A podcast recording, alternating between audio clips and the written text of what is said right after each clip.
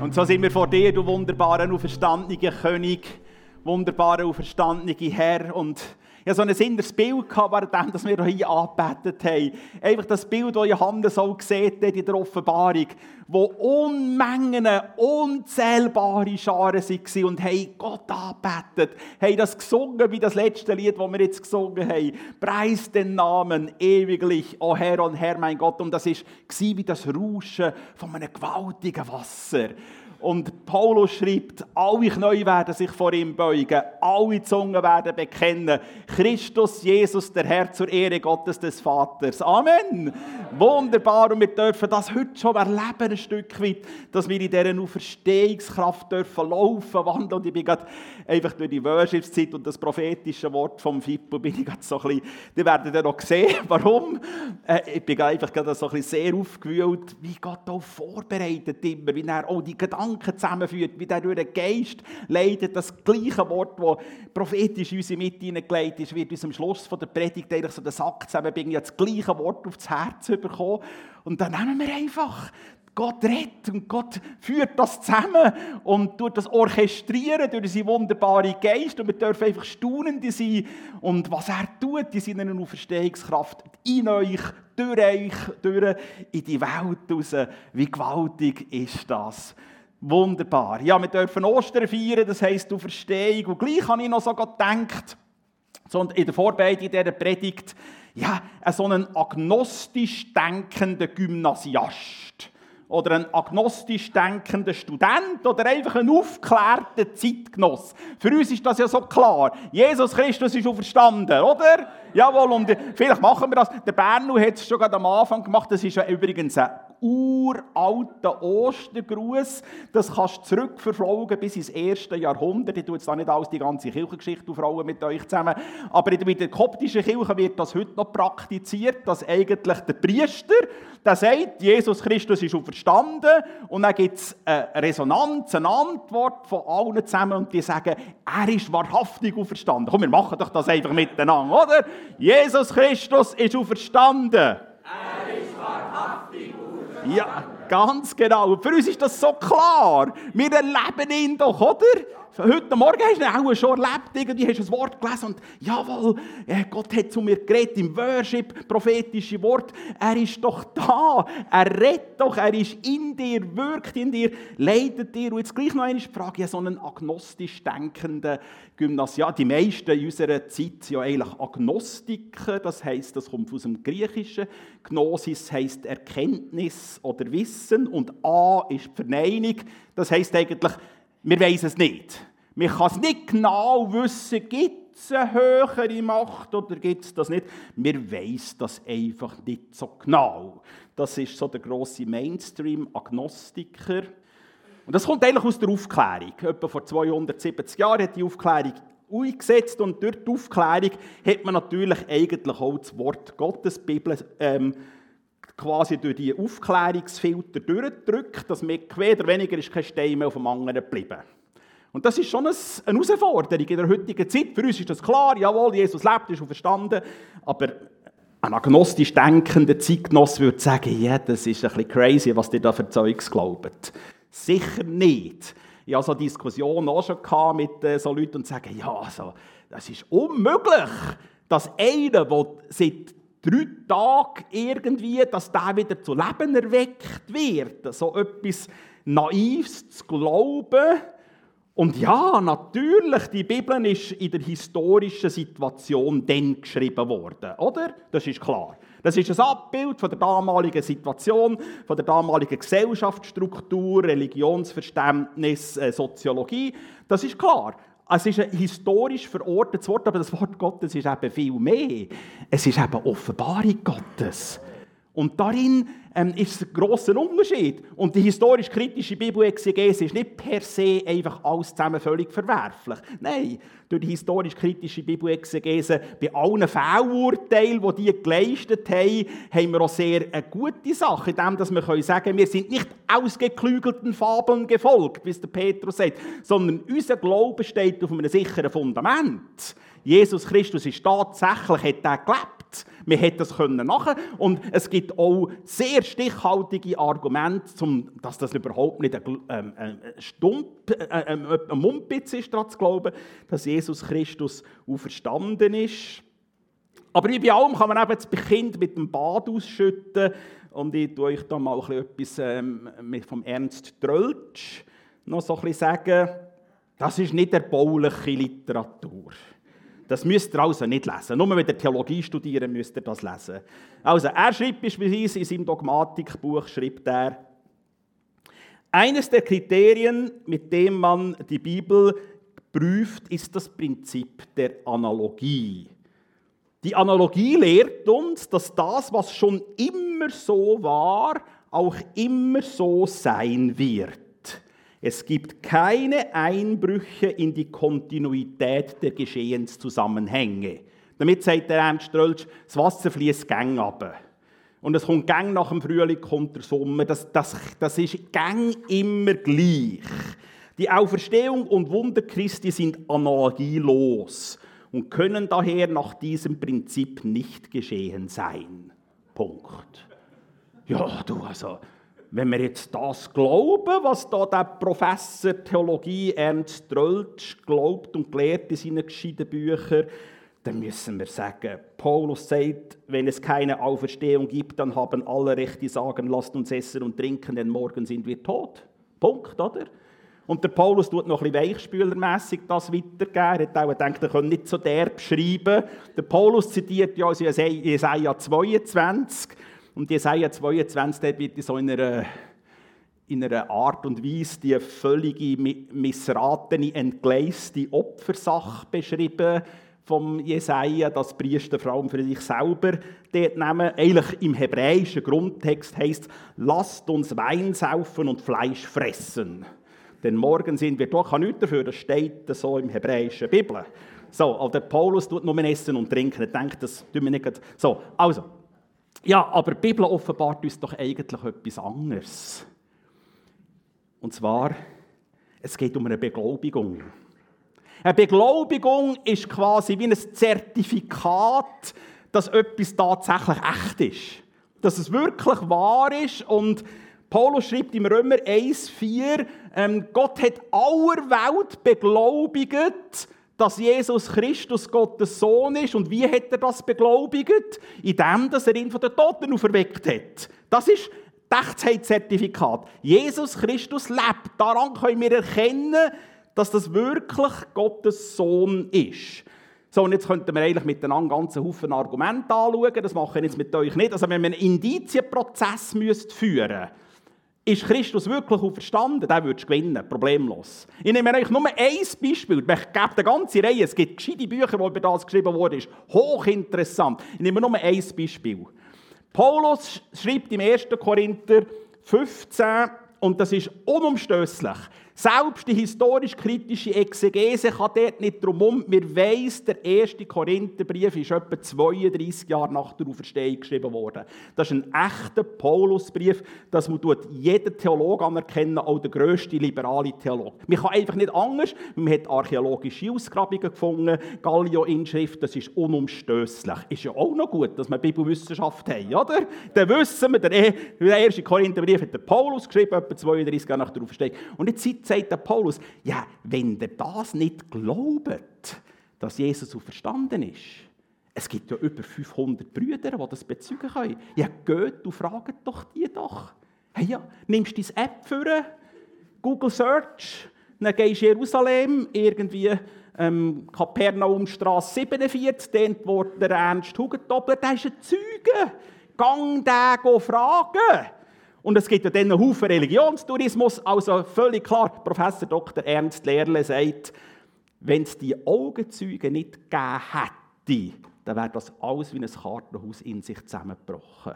Also wir können, eigentlich sind wir in, eigentlich durch die Folgekette sind wir alle Zeugen von dieser Auferstehung. Weil das ist dann weiterverzählt worden von diesen Leuten. Ja, wir haben ihn wirklich gesehen. Das ist das eine und das andere ist, hast du Jesus Christus schon erlebt? Also, hast du irgendwie äh, irgendwie bist du ein bisschen von geistig umnachtet gewesen. Auch nicht. Sondern Jesus lebt, oder? Er hat das Zeugnis in dir. Er wohnt durch seinen Geist in dir. Also, noch einmal, Indizienprozess. Jesus ist tatsächlich auferstanden. Es ist eine Beglaubigung, Freunde.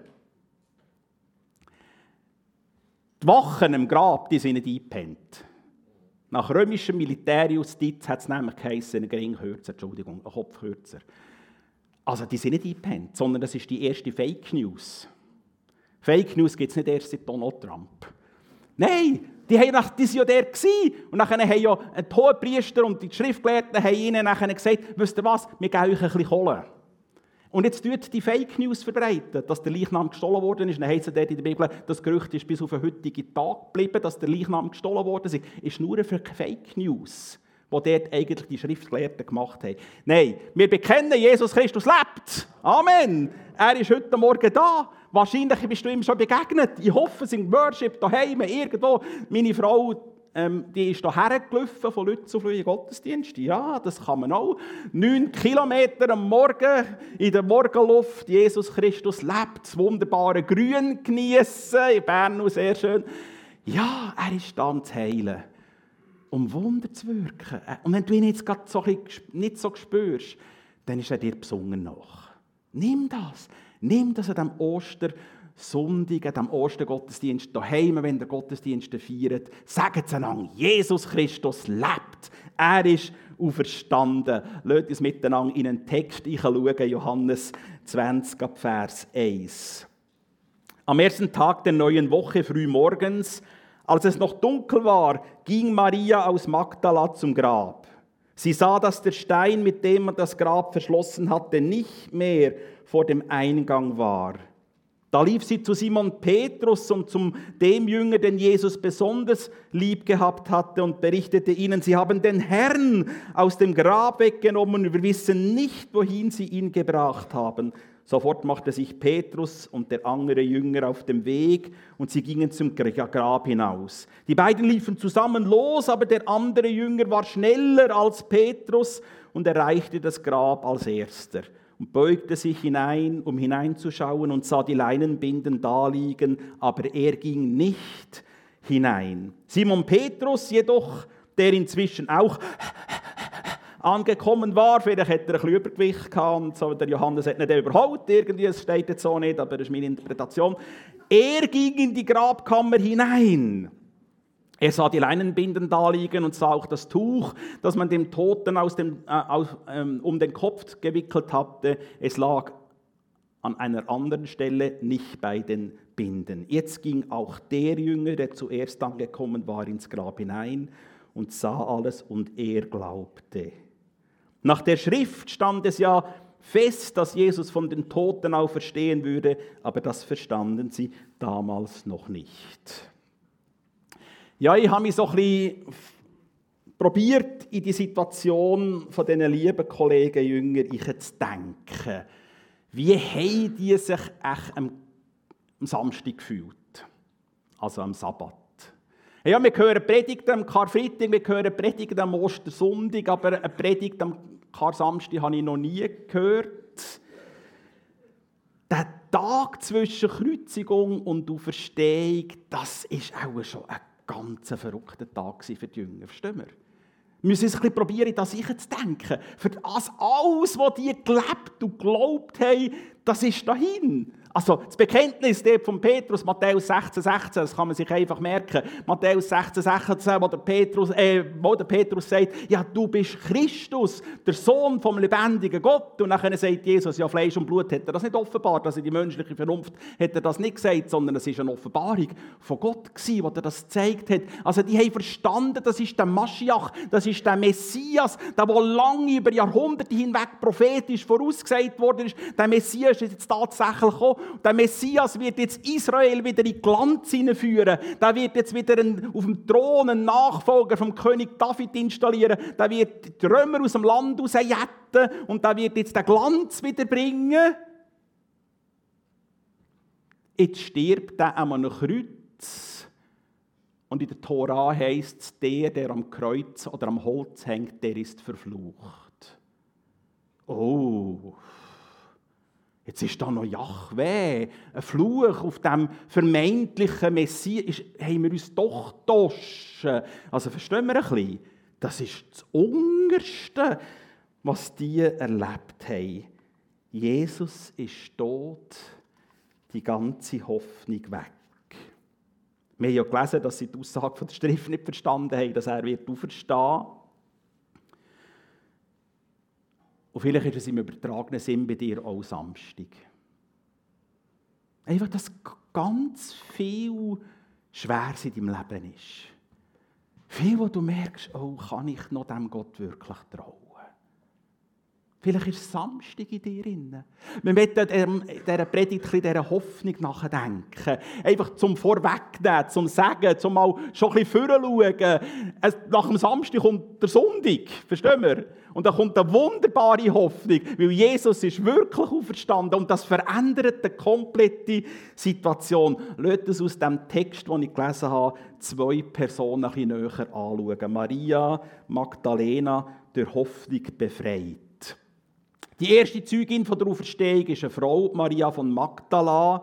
Eine Frau sicher mit einer schmerzhaften Geschichte. Was wissen wir von dieser Frau und warum ist sie so hoffnungslos gewesen? Wir haben die Geschichte in Lukas Kapitel 7, wo berichtet wird, dass Jesus ist Besuch bei Gesetzeshütern bei Pharisäern ist er zu Besuch. Die haben dort miteinander auch äh, etwas gegessen, haben miteinander theologische Diskussionen gehabt, das weiß man nicht so ganz genau. Aber, und jetzt passiert etwas Unglaubliches. Jetzt kommt in die Männerrunde ich eine Frau. Das geht ja schon mal gar nicht der damaligen Gesellschaftszeit. Undenkbar, dass eine Frau in die Männerrunde reinkommt, dort, wo die Rabbiner zusammen sind, die Schriftgelehrten zusammen sind. Und jetzt darüber hinaus ist es noch eine Prostituierte. Also das, das muss man sich so ein bisschen probieren zu vergegenwärtigen, was das im damaligen Kulturkontext verstanden hat. Die Pharisäer waren auch völlig schockiert. Gewesen. Und das nimmt jetzt eine ganz groteske Form an. Die Prostituierte, die priegt und mit ihren Tränen tut sie, tut sie die Füße netzen von dem Rabbiner, von dem jungen Rabbi Jesus, mit ihren Haaren, wo sie scheinbar offen trägt. Das geht gar nicht, gar nicht. Das ist alles unglaublich unvorstellbar. Trocknet sie jetzt die Füße und nimmt das Salbölgefäß, zerbricht das und salbt die Füße. Einfach die Situation muss hoch elektrisierend sein. Und Jesus, die Aussage gipfelt nachher in dieser Aussage, wo Jesus sagt, ihre vielen Sünden sind dir vergeben. Ja, pah! Junger Rabbi, was sagst du da? Nur Gott kann Sünden vergeben. Was nimmst du dir für eine Anmaßung?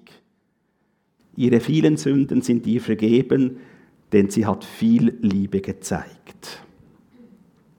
Auch wenn der Name von dieser Frau dort in Lukas 7 nicht gewähnt wird, aber aus der Tradition ähm, weiß man, dass es sich um Maria von Magdala gehandelt hat. In Kapitel 8 befreit Jesus die Frau von sieben bösen Geistern.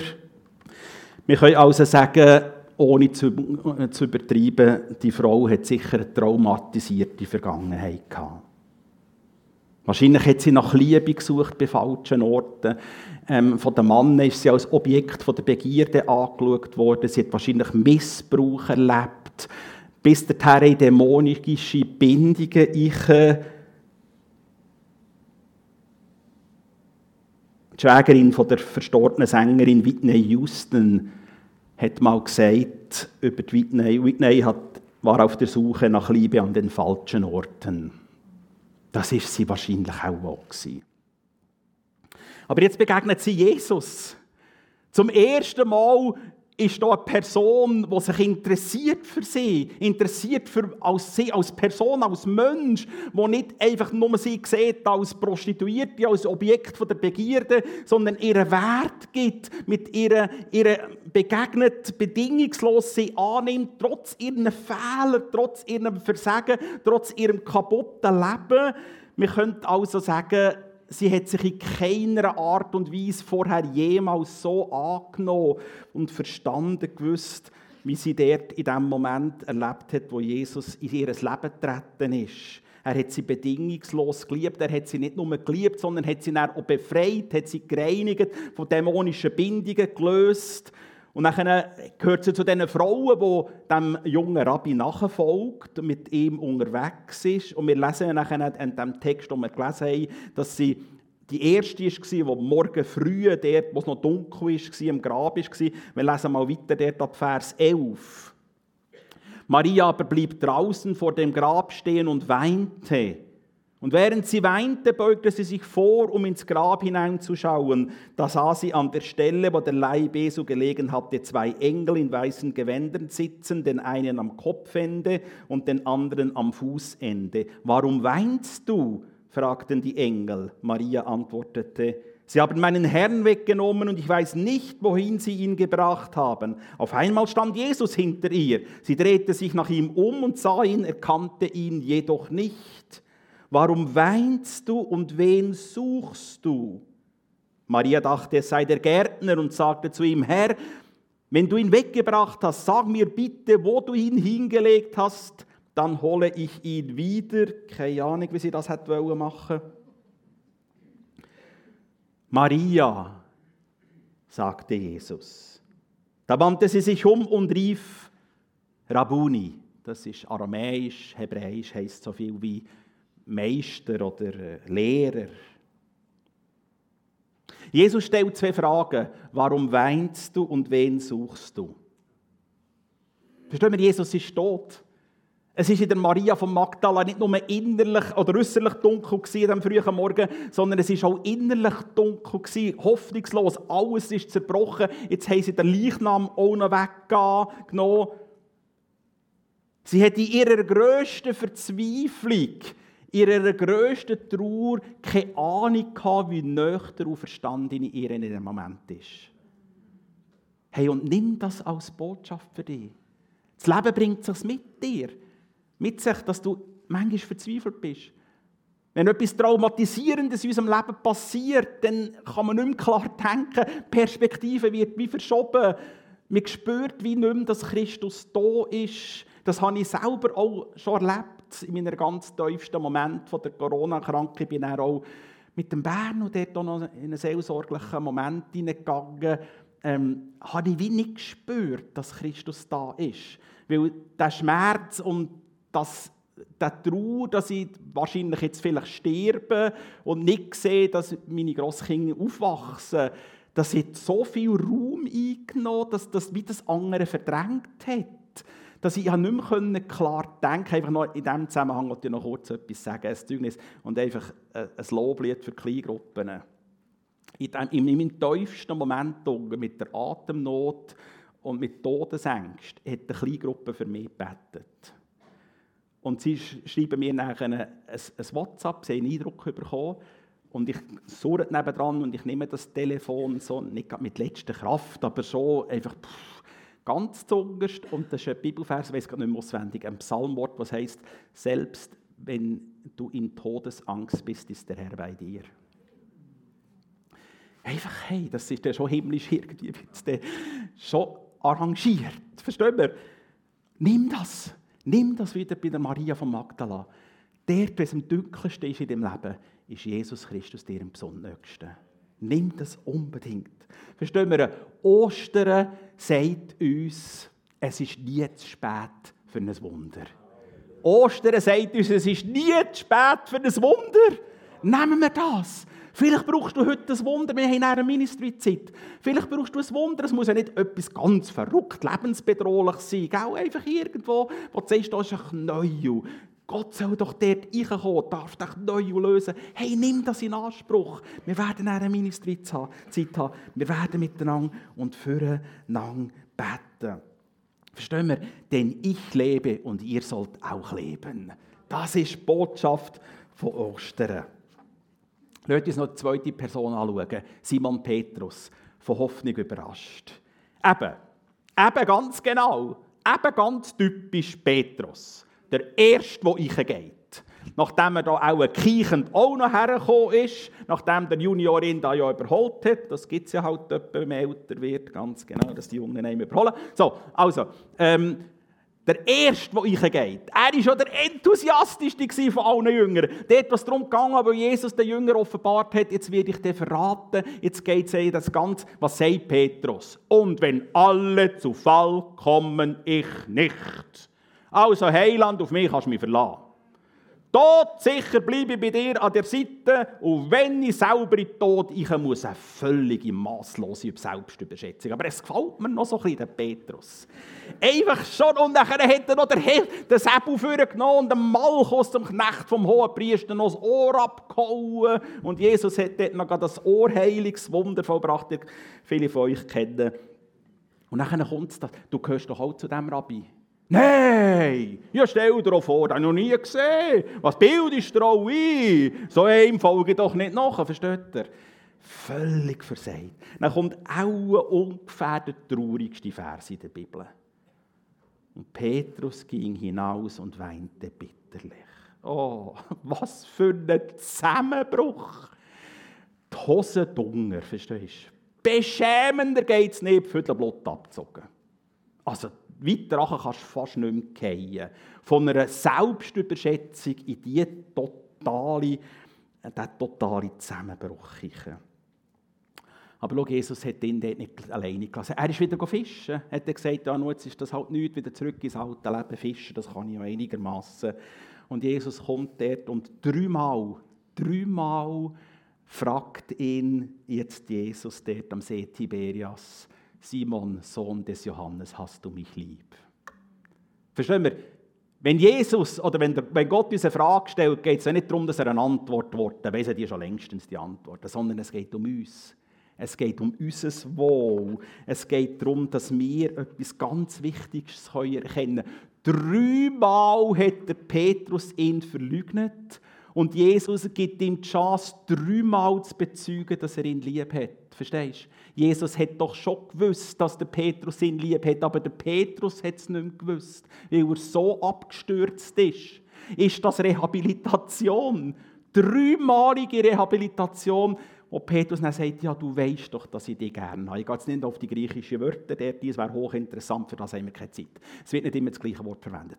Also, aber das ist doch heilig für seine Seele. Oder? Einverstanden? Das ist heilig für seine Seele. Und das sagt uns das. Es sagt uns Ostern, es sagt uns, es ist nie zu spät für einen Neubeginn.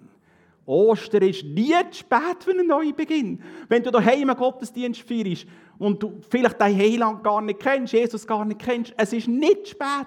Heute ist der Tag, wo du darfst sagen, jawohl, Jawohl, ich möchte mein Leben Jesus anvertrauen. Und er wird so, wie er es versprochen hat, in dein Leben hineinkommen, dein Leben gestalten und dein Leben wird einen Sinn und ein Ziel bekommen. Das heisst nicht, dass ihr nie mehr Schwierigkeiten werdet haben. Das hat Jesus nie versprochen. Aber Jesus hat versprochen, ich bin bei euch alle Tage bis ans Ende dieser Weltzeit.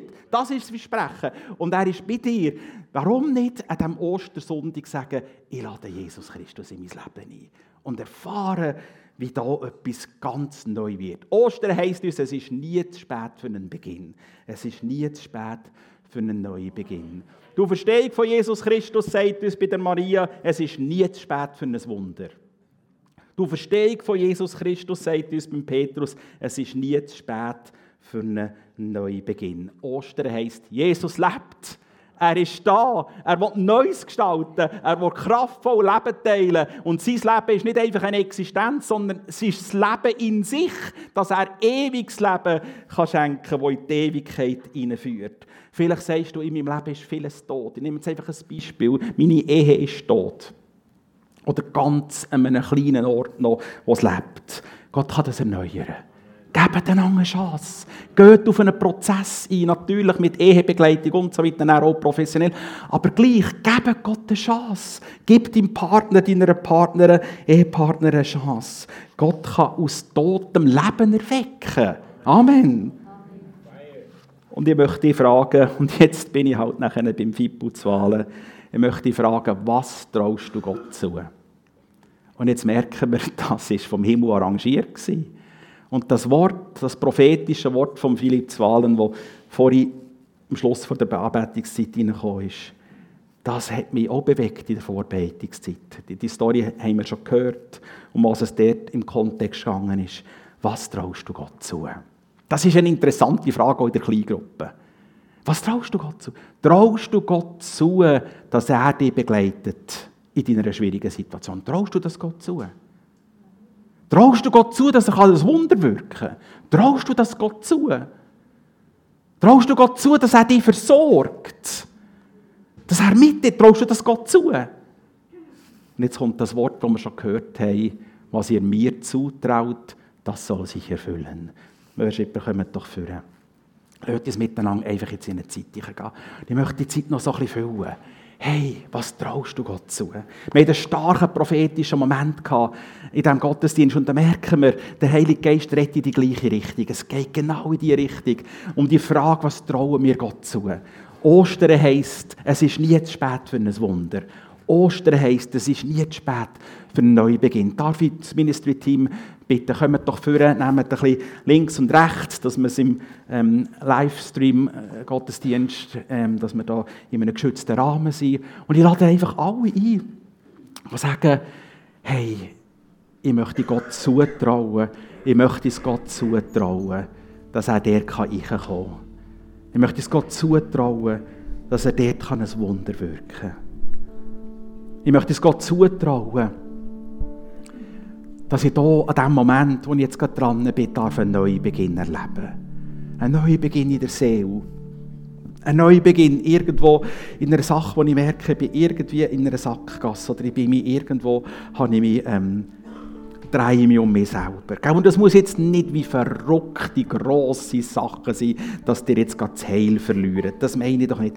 Es sind doch viele ganz kleine, persönliche, einfach alltägliche Sachen Einfach, du spürst, im Geschäft, jawohl, ich brauche gerade jetzt eine Salbung. Ich brauche gerade dort irgendwie wie einen Neubeginn, wieder zum können schauen Oder irgendwo noch in einer persönlichen ähm, Beziehungssituation. Einfach ein Neubeginn. Oder ein Wunder, das ich wirkt. Oder wenn du einfach auch am Ostersonntag am Morgen jetzt hier eine Berührung von Gott brauchst komm, nimm dir das, komm dir das abholen. Hey, der Herr ist da. Er wird dich segnen. Er wird dich mit seiner Auferstehungskraft beschenken. Er wird dich ganz neu berühren. Er wird, dass grün wird in deinem Herz, hellgrün wird in deinem Herz, dass du kannst aufatmen kannst, Perspektiven sehen, dass du kannst sagen, jawohl, da habe ich einen Neubeginn dürfen erleben. Da ist Gott gekommen. Das Wunder von der Nähe habe ich dürfen erfahren. Christus, und so sind wir vor dir. Danke für dein Reden. Danke für dein Heilen. Danke für deine Auferstehungskraft. Danke, dass du gesagt hast, ich lebe, die sollen auch leben. Danke, dass du gesagt hast, ich möchte euch das Leben im Überfluss schenken. Ein überfließendes Leben. Danke, dass du gesagt hast, ich gebe euch ein Maß, gerüttelt, voll bis an Oberstrand, ein überfließendes Maß, dass die überfließende, die Pleroma-Fülle für uns da ist. Danke, dass wir das dürfen holen und dass das nicht ein Heuschen ist von uns, sondern dass du gern aus deinem Überfluss reichhaltig segnest und schenkst. Danke für deine Nähe, gerade jetzt in diesen Momenten. Ich lade dich ein, kommt doch und lasst euch beschenken, auch gerade jetzt in dieser Ministry-Zeit. Holt das ab, was der Himmel für euch beraten hat. Er hat es wohl gemacht, auch gerade für dich.